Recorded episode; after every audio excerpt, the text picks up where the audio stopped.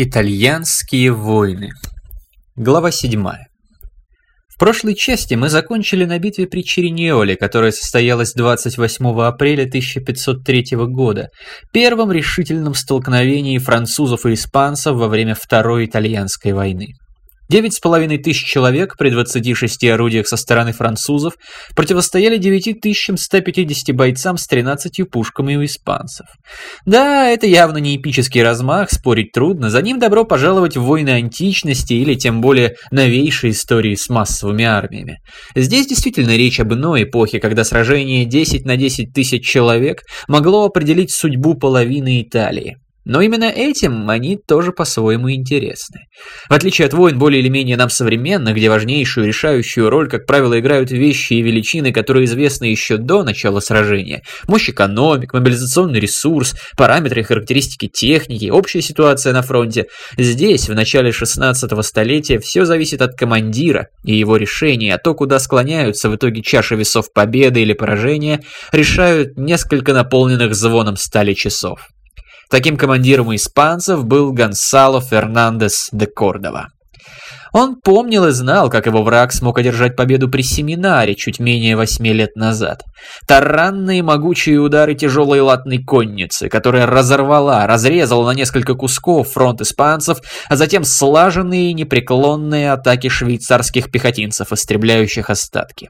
Впрочем, до последних в тот раз дело едва дошло. Все прошедшие годы он занимался одним – извлекал уроки.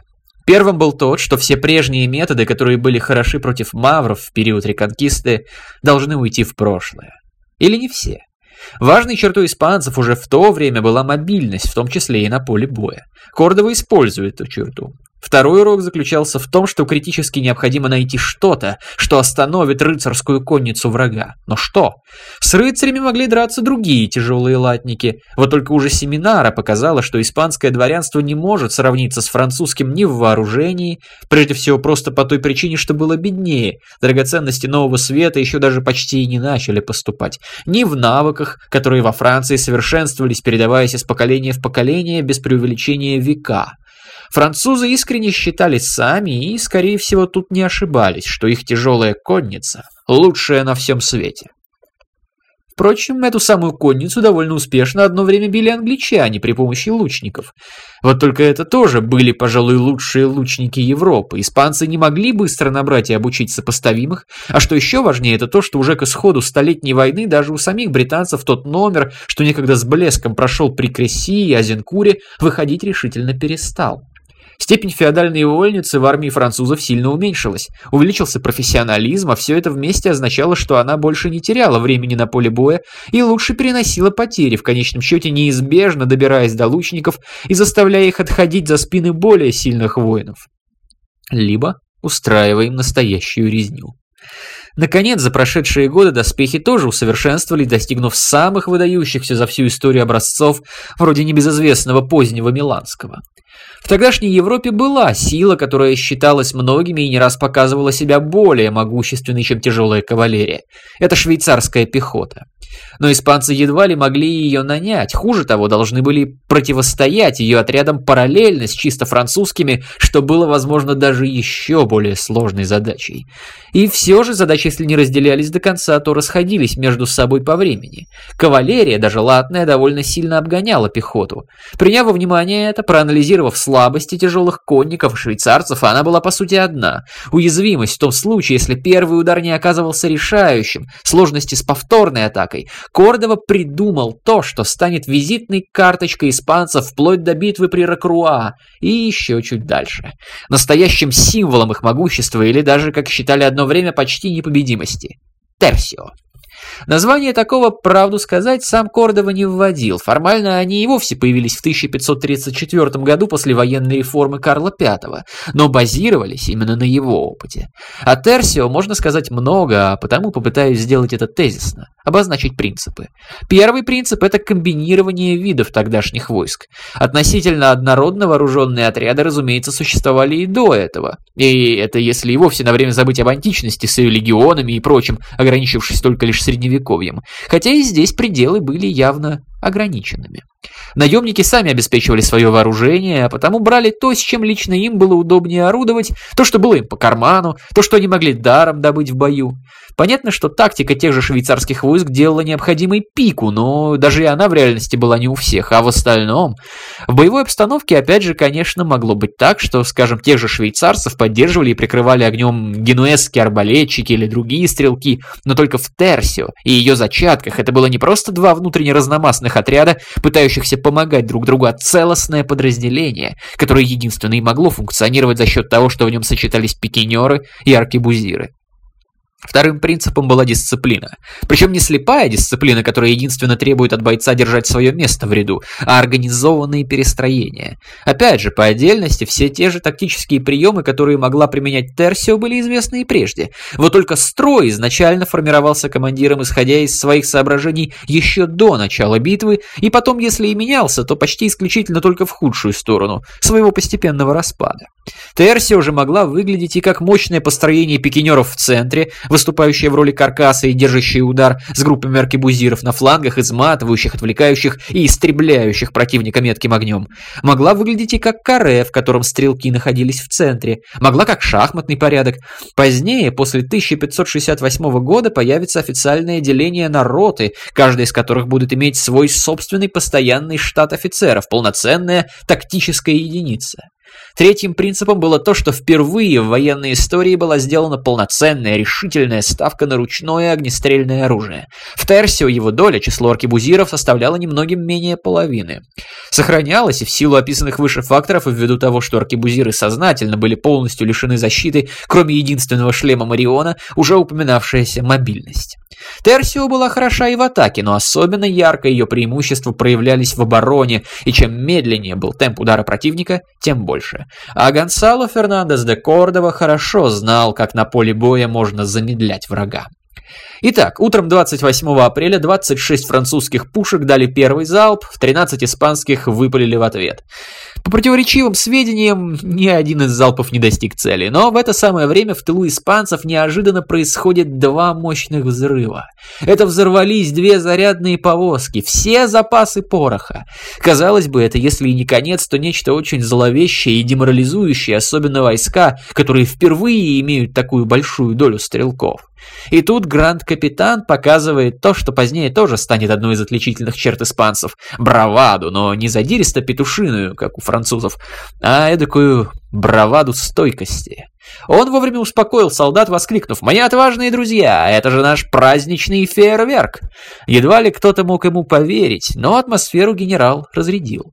Зато очень возможно взрывы вызвали приток излишнего оптимизма во французские головы. Кавалерия неслась быстро, сильно, но без всяких попыток проанализировать и уточнить обстановку. Гонсало де Кордова еще до начала битвы сознательно выбрал оборонительную стратегию.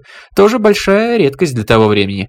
Он расположил свои войска на отлогом склоне, что уже дало ему некоторое тактическое превосходство перед противником. Что куда важнее, он приказал солдатам вырыть защитный ров, а вынутый груд отбросить вперед, чтобы образовать бруствер. И судя по дальнейшим событиям, его противник умудрился или не заметить этого, или не придать значения. Когда французы увидели сомкнутый строй с пиками, да еще и позади бруствера, они, помимо своего желания, были вынуждены довольно резко затормозить. И в это же мгновение аркебузиры дали первый залп. На поле боя сразу воцарился хаос. Герцог Немурский получил три пули и упал с лошади, будучи тут же погребен под грудой тел. Его помощник Луи де Анкер был убит. Управление было утрачено, равно как и темп. Дальнейшее представляло собой попытку перелезания французов через испанскую позицию под всеусиливающимся огнем со страшными по меркам той эпохи потерями, а затем их отход. План Гранд-капитана работал. Он смог разбить первый эшелон врага до подхода второго, но теперь предстояло столкнуться с самым важным испытанием. К ним подходил строй швейцарцев. С пиками наперевес, дисциплинированно, не уступая в этом смысле самим испанцам, они неумолимо приближались. Аркебузиры давали залп за залпом, ряды швейцарцев редели, но они продолжали наступать.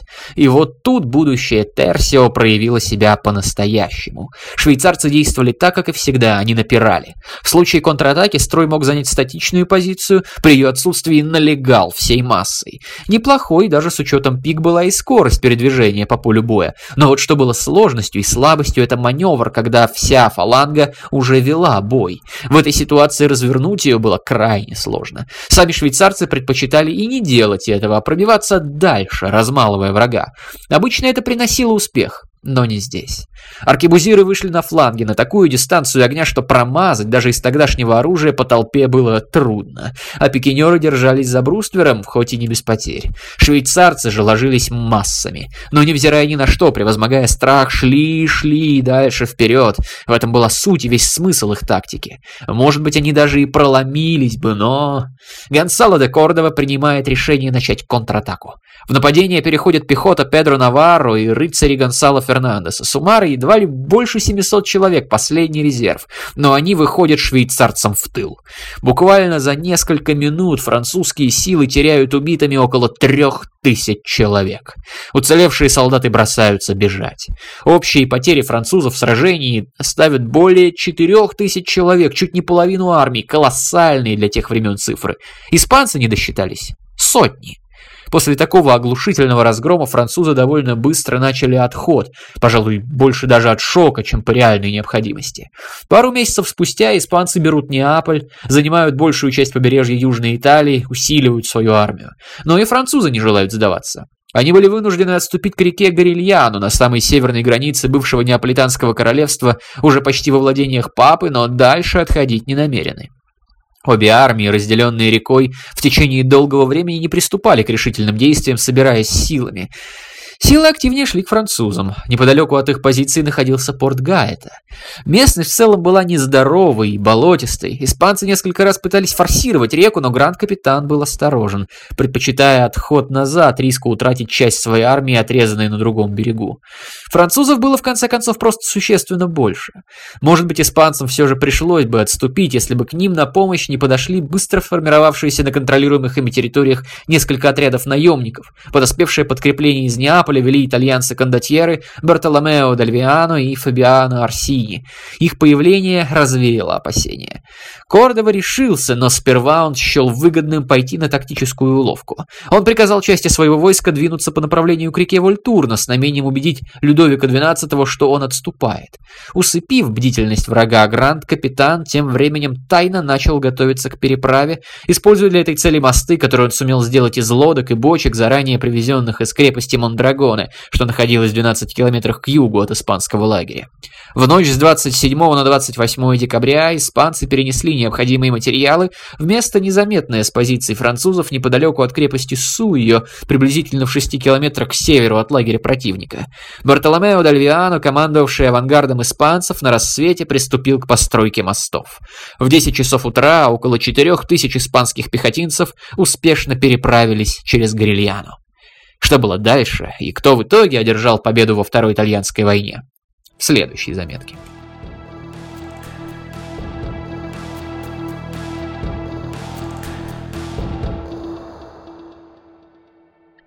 Итак, вы прослушали первые семь частей из цикла «Итальянские войны» за авторством Ивана Мизерова. Надеюсь, вы, как и я, получили при этом истинное удовольствие. В скором времени вас ожидают и заключительные пять частей.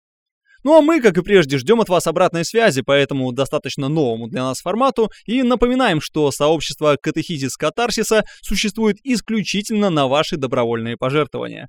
Они помогают сделать наполнение паблика еще более увлекательным и насыщенным, так как идут на вознаграждение и стимуляцию наших авторов, а также на все различные конкурсы и активности в нашей же группе. Также призываем высказывать в комментариях ваши предложения о том, какие из наших материалов вы хотели бы видеть или слышать в нашем аудиоформате следующими. Выбрать самостоятельно нам, признаюсь, порой бывает довольно непросто. Ну а пока всем здоровья! До встречи на CatCat.